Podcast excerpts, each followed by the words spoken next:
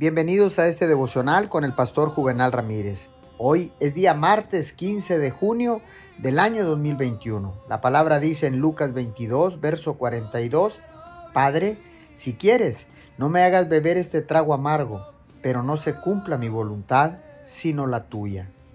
Déjeme sugerirle la mejor manera de orar.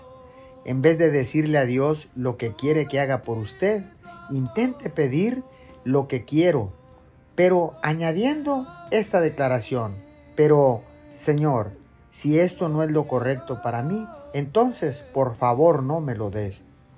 Conseguir lo que queremos está muy sobrevalorado. Es asombroso cuánto podemos desperdiciar de nuestras vidas buscando la autogratificación solo para encontrar al final que no estamos satisfechos en absoluto. Esto es lo que sucede cuando confiamos en nosotros mismos en lugar de confiar en Dios.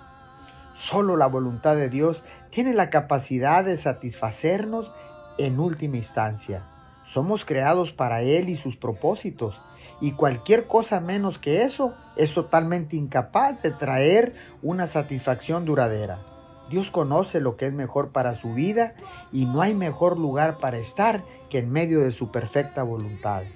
Señor, gracias, porque podemos confiar en ti, porque sabemos que tú nos darás todo lo mejor para nosotros. En lugar de solo pedir lo que queremos, Señor, que se haga tu voluntad en todos y cada uno de nosotros. En el nombre de Jesús. Amén y amén.